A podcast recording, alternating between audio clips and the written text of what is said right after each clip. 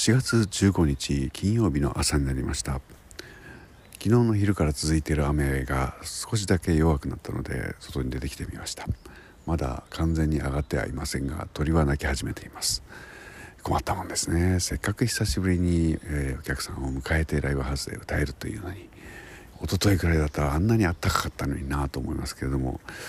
えー、昨日の朝起きた時の部屋の温度は20度を超えていたんですけれども先ほど見たところ14度ぐらいに下がっていました。もちろん外は、えー、10度を切っていますけれどもなんだろうね。まあいいか、えー、まだまだそういう季節なんだなということです、えー、楽しみにしていたライブが今日はあります、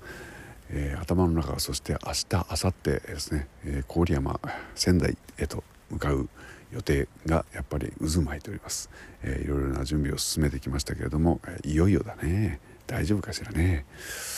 えー、とりあえずこの寒さの中に東北に向かうっていうのはすごく残念だな。本当にあんなに暖かくなったのになと思います、